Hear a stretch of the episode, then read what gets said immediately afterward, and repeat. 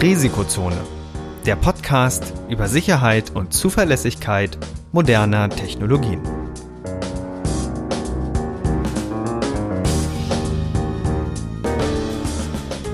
Heute mit Professor Dr. Andreas Noack und Viktor Gaske.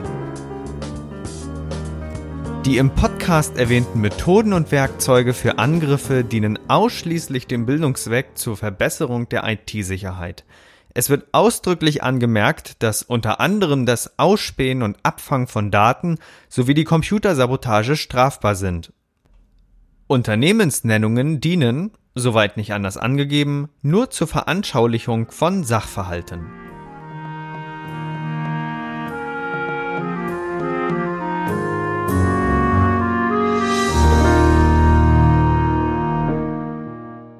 Herzlich willkommen zur 36. Episode des Risikozone Podcasts.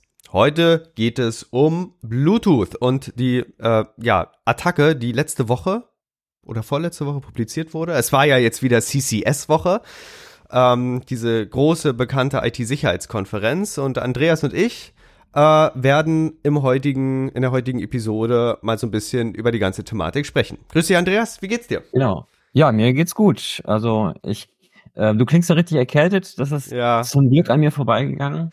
Ja, ja. Ich bin bereit, um über Bluetooth zu sprechen. Also die letzte Woche war tatsächlich, also wir haben Glück, dass wir letzte Woche keine Aufnahme machen mussten, weil die Aufnahme hätte nicht funktioniert. Ähm, es ist wirklich, also die Erkältungswelle, es ist schon enorm, was da, was da unterwegs ist. Aber wir haben ja jetzt gelernt durch Bluetooth, bevor wir gleich drauf eingehen, ähm, möchte ich aber da erst noch einen Kommentar einschieben. Wir haben bei Bluetooth gesehen, äh, dass nicht nur äh, die Erkältungswelle so ein bisschen äh, durch, durch Deutschland rollt, sondern eben auch durch die Standards. Das heißt, auch da gibt es so einige Krankheiten, die gleich mitgeliefert werden im Standard. Aber bevor wir das uns angucken, äh, haben wir nochmal von unserem Zuhörer Matthias eine kleine Antwort bekommen auf unsere letzte Episode, wo wir auf die AirTags eingegangen sind. Und da schrieb er uns, Hi, danke für eure Erläuterung meiner Frage. Hab das während des Kompostumsetzens gehört, aber Public-Private Key macht ja total Sinn. Gut, dass an dieser Stelle soweit gedacht wurde und man nicht ein Überwachungsapparat aller Batman ausgerollt hat. Ja, sehr gut. Ähm, also bei uns wäre das jetzt gerade alles eingefroren, also Kompost umsetzen ginge bei uns nicht. Ähm, bei euch liegt auch Schnee, oder? Ja, ja, ja. Das ist, ähm, ah, ja, also weiße Weihnacht, ne? Nee, weiße Weihnacht, ich glaube nicht. Also nee? meine, meine, meine äh, Wette wäre da, wir haben da Tauwetter mindestens oder sieben, acht, neun Grad. Äh, ist ja oft an Weihnachten, aber wenigstens war am 1. Dezember äh, Schnee. Was im Wesentlichen bedeutet Schnee schippen. Ja, das stimmt. Also, das ist bei uns auch alles voller Schnee und Eis gerade noch. Aber es ist zum Glück noch nicht ganz die Zeit angekommen, wo das Zeug so grau und schlammig wird. Oh ja. Das mag ja immer am wenigsten. Oh ja. Winterwetter. Oh ja. Ähm, wir haben noch einen äh, Teilkommentar eben von Matthias bekommen, der möchte er auf ähm, Mastodon eingehen. Also, wegen Mastodon würde ich das total begrüßen.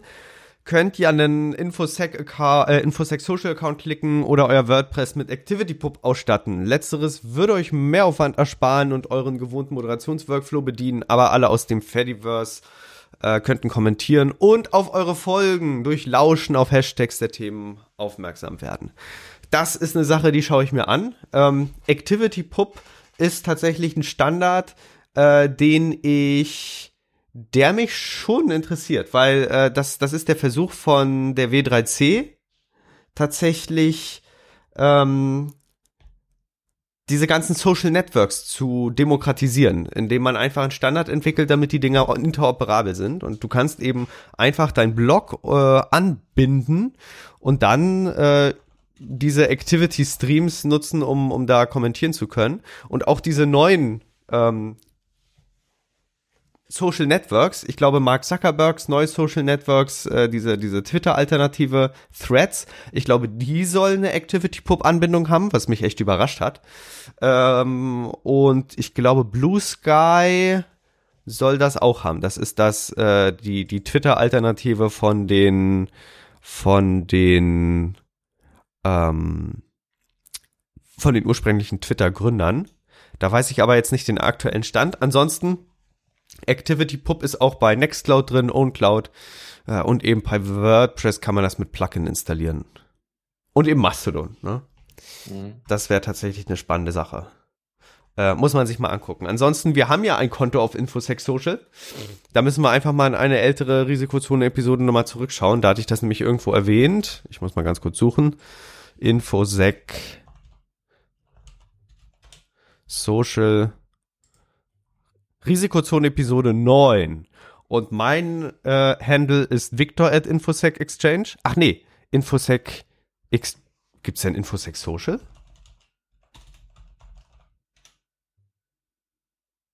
Ah, okay, das gibt's nicht so einfach. Also Infosec Exchange meint er wahrscheinlich. Äh, also da haben wir ein Konto und dein, dein äh, Nutzername heißt Andreas Norak.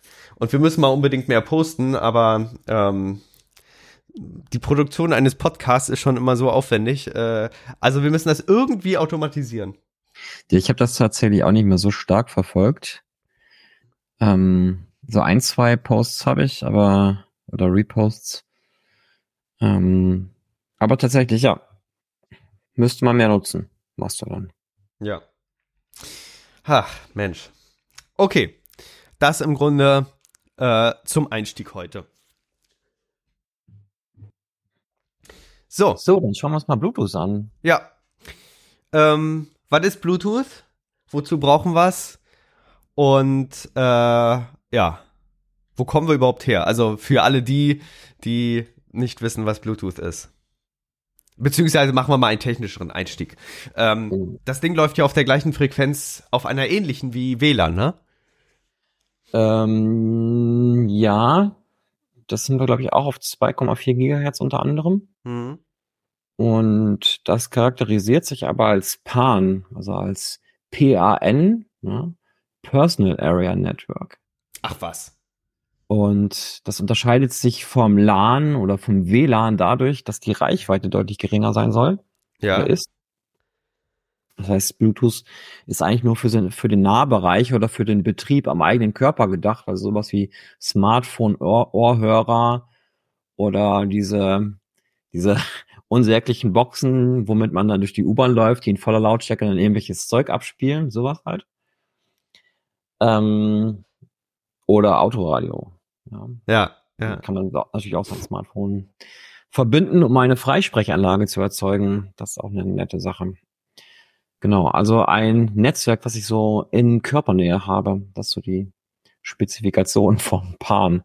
Ja. Das, das ist eigentlich auch praktisch, ähm, das erstmal im Kontext zu wissen. Also PAN ist so eine Abkürzung, die, die hört man ja doch eher selten. Also so LAN und WAN und also ich glaube, das hört man so selten wie MAN. Metropolitan. Genau, wird auch quasi nicht benutzt, ne? Ja. Metropolitan Area Network, also Stadtnetzwerk. Ja. Ähm, ja, mittlerweile ist ja einfach, entweder ist man globalisiert oder nicht. Ja, entweder ist man im WAN drin oder man ist im LAN gefühlt. Ich glaube, in SDN verschwimmen auch die Grenzen, ne? Ja, ähm, aber auch da ist es ja so, entweder bleibe ich in meinem lokalen Bereich oder ich gehe in den globalen Bereich. Ja. Und so viele, so wirklich viele Mitteldinger. Ja, ich weiß nicht. Ich glaube, das hat sie einfach nicht wirklich durchgesetzt, die Abkürzung. Das ja, Gute. Es gibt noch Marnet. Ja, das war dann wieder was anderes. Das ist ein Mobile Ad Hoc Network. Ähm, das so im Bereich Mesh-Netzwerken ist das angegliedert. Also es gibt ja wahnsinnig viele dieser Abkürzungen. Aber ich glaube, da ist, hat sich nur jemand irgendwie auf die Schulter geklopft und gesagt, so, jetzt gibt es noch eine neue Abkürzung, genau wie PAN. Das wird wahrscheinlich auch einfach nicht so häufig verwendet werden. Das, das klingt immer so typisch nach, nach äh, Universität. Wir ordnen etwas ein, Genau. Aber das hat irgendwie doch dann nichts mit Realität zu tun. Ne? Also schön, dass wir drüber geredet haben. Ja, genau. Theorie und Praxis, so, das können wir jetzt alle wieder vergessen. Jetzt machen wir weiter. Das Gute aber bei der, bei der, bei der, beim Begriff des Pans ist es, dass das, was wir heute besprechen, im Grunde nur einen begrenzten Wirkradius hat. Genau. Ja, ich meine, gut, wer Bluetooth kennt, der weiß es ja, ne? Damit kann ich also nicht irgendwie zwei Haushalte miteinander vernetzen. Ja, so über die Straße wird es wahrscheinlich nicht reichen. Ähm, ja, deswegen ist er für den Nahbereich gedacht, aber auch im Nahbereich können ja Dinge passieren, die ich vielleicht gar nicht will. Also zum Beispiel könnte man ja auch irgendwie so einen Mikrocontroller mit Bluetooth-Unterstützung in die Hecke werfen und darauf warten, dass die Leute dran vorbeilaufen. Ja. Ähm, mit Akku-Pack kann man kaufen und da dran bauen. Ähm, ja, das sind so Möglichkeiten. Läden machen das ja auch, um äh, einfach die Signaturen zu sammeln. Mhm. Ähm, beziehungsweise die, die Erkennungsmerkmale von Bluetooth-Geräten und dann feststellen zu können, ob der gleiche Kunde äh, regelmäßig schon mal da war. Ich meine, das wäre in Deutschland verboten oder in Europa. Das ist eine gute Frage. Also ich, ich glaube, das, das darf man nicht, so ohne weiteres. Das ist tatsächlich eine gute Frage, aber es, also technisch geht's, ne? Mhm, ja, klar. Ähm, ich weiß jetzt auch nicht, soweit ich weiß, gibt's da noch keine Abwehrmaßnahmen, wie es bei WLAN praktiziert wird, dass die MAC-Adressen durchrotieren. Ähm, ja, aber auch das funktioniert ja irgendwie nur bedingt, ne? Ja, ja, das, das ist alles nur, also spätestens wenn dann eine Association mit einem WLAN gemacht wird, ist das ja dann immer statisch. Ja, erstens das und zweitens, ein WLAN-Endgerät kann ich ja auch daran identifizieren, nach welchen anderen Access Points, Access Points oder SSIDs es fragt. Hm, wobei das ja also, heutzutage, glaube ich, nicht mehr so laut gemacht wird. Ja, schon, aber ähm, du wirst, du wirst dich erschrecken, wenn du einfach mal mit Wireshark im Monitor-Modus durch die Gegend läufst, nach was die Geräte alles fragen. Also, ja, ja. Da gibt's natürlich, ja, macht man heutzutage nicht mehr so, aber wie viele Geräte arbeiten denn nach aktuellen Erkenntnissen, nach dem neuesten Standard? Und ja, das, dann, das, das, das Problem von der Attacke, die wir uns heute angucken, ähm, ist ja auch so ein bisschen, dass dieser Standard ähm, also normalerweise sagt man ja immer, je neuerer der Standard ist, desto weniger Sicherheitslücken sind drin. Und dieses Paper hat wieder mal bewiesen, äh, alles betroffen. Ne?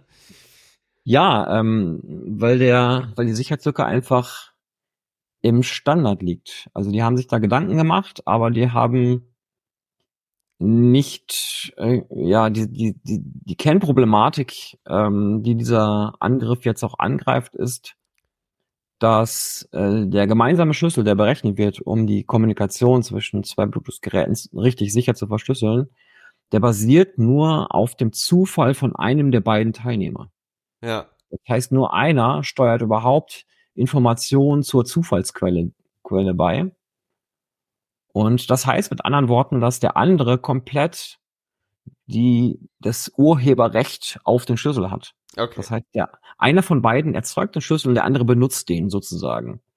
Auch wenn er den nicht direkt vorgibt, aber ähm, er so, der eine sorgt dafür, wie der Schlüssel zustande kommt. Und die, wenn, wenn wir jetzt ganz kurz beschreiben wollen, warum der Bluffs-Angriff funktioniert, naja, der funktioniert so, ich habe festgestellt, dass einer der beiden den Schlüssel bestimmen kann. Also bestimme ich jetzt als Angreifer einen Schlüssel, den es schon mal gab, den ich schon mal geknackt habe. Und das, diesen Schlüssel knacken kann ich dann wieder mit anderen Angriffen bevorteilen, also mit Knob oder Bias. Wenn ich das getan habe, dann wechsle ich einfach in der zukünftigen Session zurück auf einen schwachen Schlüssel aus einer alten Session. Und weil ich ja bestimmen kann, wie der neue Schlüssel aussehen muss oder darf, ja, kann ich das einfach wieder so einsetzen. Okay. Das jetzt im Schnelldurchlauf. Das ist im Schnelldurchlauf das, was, das, was da gemacht wurde.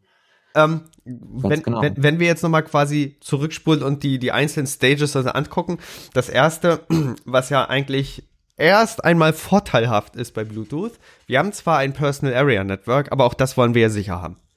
Das heißt, die Leute von äh, der Bluetooth-Spezifikation, die haben sich ja Gedanken gemacht, wir packen eine Verschlüsselung drumherum. Mhm. Das ist ja erstmal das Ding. Genau. Okay. Es gibt ein Schlüsselaustauschprotokoll oder ein, ja, doch, es gibt ein Schlüsselaustauschprotokoll und das ist im Wesentlichen fasst man das in der Fachsprache unter Key Transport zusammen, mehr oder weniger der Schlüssel sozusagen von einem bestimmt wird. Okay, jetzt gibt's aber einen großen Unterschied. Wir haben ja kein Key Agreement, ne? Ähm, wir haben kein wirkliches Key Agreement in dem Sinne nicht, dass eben nicht beide Einfluss auf den nachher zu benutzenden Schlüssel nehmen, sondern nur der eine. Das bedeutet erstmal, ähm, wir, wir wollen uns auf eine Verschlüsselung einigen. Ja? Wir wollen jetzt verschlüsseln. Und ähm, die, die Schwierigkeit, die sich jetzt ergibt, ist, wie einigen wir uns darauf, dass was wir verschlüsseln. Und da wäre ja eine Variante, dass man, äh, dass, dass einer sagt, komm, so verschlüsseln wir. Und dann sagt der andere, ja. Und die andere Variante wäre, dass man gemeinsam überlegt, wie der gemeinsame Schlüssel dann eben aussieht. Genau, wir können ja mal ein ganz, ganz vereinfachtes Beispiel machen, damit man das gut versteht. Ja. Also angenommen, wir hätten uns beide jetzt eine Methode ausgedacht, um ganz sicher einen Schlüssel zu etablieren. Dann könnte man das so machen, ich sage eine Zahl, du sagst auch eine Zahl und dann werden wir diese beiden Zahlen addieren, das ist unser Schlüssel. Ne? Also wenn ich ja. zum Beispiel sage 13, dann könntest du sagen 14. 14, ne? Dann würden wir die beiden addieren. Und ah, nee, warte, warte, warte, machen wir noch was Besseres. Ich sag 37. ja, natürlich. ich habe damit auch gerechnet, aber gut, okay, 13 und 37, das passt sehr gut zusammen, ne? Das ergibt ja etwa 50, das heißt 50 wäre unser gemeinsamer Schlüssel. Okay, ja. Leute, wenn ihr jetzt aufgepasst habt und das schon ein bisschen kennt, ne, wenn ich 13 sage und er sagt 37, ist klar, dass alle anderen da zusammenrechnen können, auch auf 50 kommen, ja. Soll aber nur ein Beispiel sein. Das heißt, ich würde jetzt diese 13 total geheim an dich übertragen und du überträgst mir die 37 total geheim an mich, sodass kein anderer das mitlesen kann. Und dann kommen wir beide auf die 50. So, so wird man es eigentlich irgendwie machen. Und das wäre dann auch in Ordnung, wenn man das nicht abhören könnte, was wir geschickt haben. Und was jetzt im Bluetooth im Wesentlichen passiert ist, ich sage 13 und du sagst okay. ja. Und dann ist der Schlüssel mehr oder weniger irgendwas, was abgeleitet wird von 13. Und wenn, wenn jetzt ein böser Hacker kommt und der bekommt diese verschlüsselte 13 mit, die ich dir geschickt habe, dann kann der die halt irgendwann später nochmal schicken und dann sagst du auch nochmal okay. Und wenn der Hacker dann zu, zusätzlich noch diese 13 irgendwie geknackt hat, ja, dann kann er eben die zukünftige Session auch beeinflussen oder das, am Ende Null sein. Das große Problem bei, bei Key Transport ist ja, auch wenn du behauptest, deine 13 wäre zufällig gewählt, ich kann es ja nicht nachprüfen.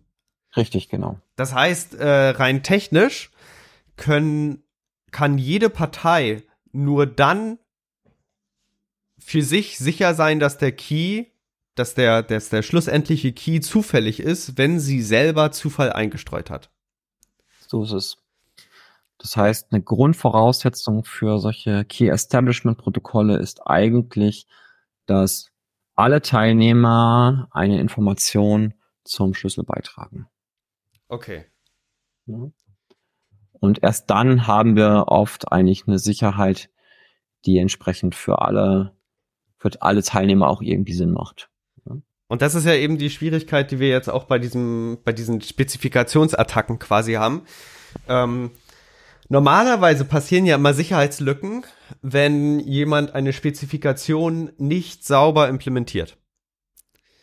Irgendwie ein Check wird falsch gemacht, etc. Genau.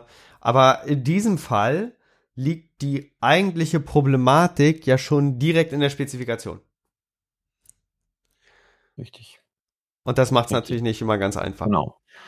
Die, ähm, ich gucke gerade nochmal nach, die Eigenschaft, ähm, die wir hier angesprochen haben, das ist die Kontributivität. Also in Fachkreisen würde man sagen, ein Protokoll ist kontributiv wenn alle Teilnehmer einen Teil zum Schlüssel beigetragen haben, also einen Zufallswert zum Beispiel. Ich glaube, das wird noch lustiger, wenn man nicht nur zwei Teilnehmer ist, sondern sich ja, ja. fünf, sechs, sieben auf einen Schlüssel einigen wollen. Genau. Das macht es dann noch schwieriger. Auch dann, ähm, da gibt es ja unterschiedliche Protokolle und Ansätze und äh, da kann man dann gucken, dass man da entsprechend diese Kontributivität auch irgendwie irgendwie durchsetzt oder oder eben auch explizit darauf verzichtet meines Erachtens sollte man nicht unbedingt darauf verzichten, dann, dann sieht man ja, was jetzt passiert. Ähm, wir sollten vielleicht aber noch mal kurz über die Auswirkungen von diesem Angriff sprechen. Ja, klar. Also, was macht den Angriff? Heißt, was bedeutet das ja, jetzt eigentlich ja. für die Leute mit ihren mit ihren tollen Lautsprechern, damit, wenn sie eine Uhr, Uber rum, rumgehen und alle anderen Leute belästigen? Was heißt das für die? Ja. Ähm, ja, was, was heißt das für die? Das heißt, wenn jetzt jemand in der Nähe wäre, könnte er sich sozusagen als Man in the Middle in diese Verbindung irgendwie einschalten, wenn er dafür gesorgt hatte, dass der Schlüssel, der etabliert wurde, kein starker Schlüssel ist, wenn wir das mal als Grundvoraussetzung haben, oder er den geblutforst hat. Also angenommen, ich treffe so jemanden, der mit seiner Box alle anderen Leute belästigt und entweder habe ich damals schon so einen Bluffs oder Knob-Angriff gemacht, um den Schlüssel irgendwie auf ein Sicherheitsniveau runterzudrücken, dass ich blutforsten kann, oder ich habe den sonst irgendwie geblutforst, den Schlüssel. Dann könnte ich jetzt, wenn ich denjenigen wieder treffe, mit meinem Gerät, was ich entspre entsprechend modifiziert habe, mich in die Verbindung einschalten und ähm, anstatt der störenden Musik vielleicht Wildecker Herzbuben laufen lassen. ja. Und dann wären, glaube ich, alle froh. Dann wäre die Box wahrscheinlich schnell aus. Ja. Nehme ich mal an. Ja. Das wäre cool. Könnte man machen.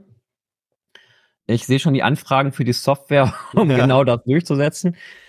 Ähm, ja, also liebe Studis, habt ihr Bock auf Abschlussarbeit? Ich wäre dabei, ne? Ähm, würde ich unterstützen.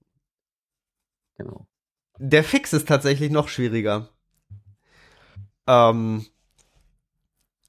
weil er eben so anspruchsvoll ist.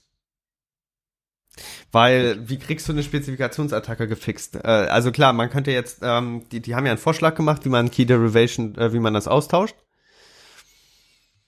Das macht's aber nicht einfacher, ne? Genau. Naja, ähm, man kann, ich glaube, die haben das auch so vorgesehen mit dem Fix, dass man das innerhalb der Protokollspezifikation mit irgendwelchen Zusatznachrichten so erweitern kann, dass der Übergang nicht wirklich breaking wäre. Ja. Ähm, aber dennoch muss ich die sogenannte Key Derivation Function, die KDF, muss ich verbessern. Das ist also genau das Element, was nachher den endgültigen Schlüssel berechnet. Da mussten, müssen jetzt also Zufallswerte von beiden mit rein. Ja. Und das bedeutet natürlich schon, dass die Software auf allen Endgeräten, die das unterstützen, angepasst werden müsste. Und ich weiß nicht, ob ich bei jedem Bluetooth-Lautsprecher, bei jedem Smartphone, bei jedem Smartphone vielleicht schon mal noch mal eher übers Betriebssystem, aber bei jedem Bluetooth-Lautsprecher das mal eben fixen kann. Also ich schätze mal, das kann man in zukünftigen Standards berücksichtigen. Aber für den aktuellen Standard wird das, glaube ich, nicht fläch flächendeckend umgesetzt werden. Ja, ja, ja. Was ja eigentlich schade ist. Weil. Ja, das ist so wie in allen, allen anderen Fällen, ne? Das ist beim Auto so, das ist bei Smartphones so, ne? Also bei SIM-Karten ist das so. Hm, Wenn es hm. Sicherheitslücken gibt, dann sterben die Sicherheitslücken im Endeffekt erst mit den Geräten aus. Ja, ja, ja, ja, ja. Na, wir sehen es ja auch bei GSM, ne? Da ist ja auch eine, genau. eine Protokollmacke drin, die, die das dann, die das dann ermöglicht. Kritisch in diesem Zusammenhang sind ja auch mal Downgrade-Attacken, ne? Äh, weil wenn man jetzt eine sicherere Version hätte, aber ja. trotzdem noch die unsichere mit unterstützen möchte, um Kompatibilität zu wahren, dann kommt jetzt immer in der Regel ein Angreifer und sagt, ja, ich äh, störe einfach die gute neue Version oder sag einfach, dass ich die nicht sprechen könnte. Und dann wird, wird das Ganze zurückgezwungen und dann, dann lassen sich dann wieder die alten Angriffe ausnutzen. Genau. Genau. Ja, so ist das. Also eine interessante Attacke, die wieder mal zeigt, dass auch in den Standards Fehler sein können. Die wird natürlich erst richtig praktisch relevant im Zusammenhang mit diesen BIOS- und NOP-Angriffen, die an sich die Sicherheit des Schlüssels vermindern, sodass man das brutforcen kann, das Ding. Ja. Aber unter der Voraussetzung ist es ein schönes Framework, um Unfrieden zu stiften oder Unfrieden zu verhindern, je nachdem, aus welcher Perspektive man das sieht. Na und vor allen Dingen, wenn man jetzt IoT sich noch anguckt, beziehungsweise Industrieanwendungen, da reden wir ja dann nicht von Bluetooth-Lautsprechern, sondern äh, ja von Maschinenkommunikation. Oder alleine schon bei äh, Headsets, äh, wenn man die abhören könnte, dann kann man ja auch sich in Gespräche einklinken. Ne? Genau. Was das natürlich beides nicht äh, einfacher macht. Genau, das ist natürlich dann auch wieder ein Problem. Dann kann man tatsächlich Sachen abhören oder vielleicht sogar mit den neuesten KI-Techniken die Stimmen in Echtzeit modifizieren oder sonst ja. irgendwas machen. Ja. Auch das ist da tatsächlich kein Problem für, mit so einem Man-Simile-Angriff. Genau. Ja, das war im Grunde äh, ein Paper von Daniele Antonioli äh, von Eurecom. Genau. Präsentiert. Der übrigens auch Autor von den ersten beiden, also von BIOS und NOP. Da ist er auch, glaube ich, Mitautor oder sogar Erstautor gewesen. Ja. Und ähm, ja, Also der hat scheinbar echt viel Ahnung von Bluetooth. ja, man kann auch sehen, also äh, präsentiert wurde es auf der ACM SIG SAC Conference on Computer and Communication Security, CCS 23.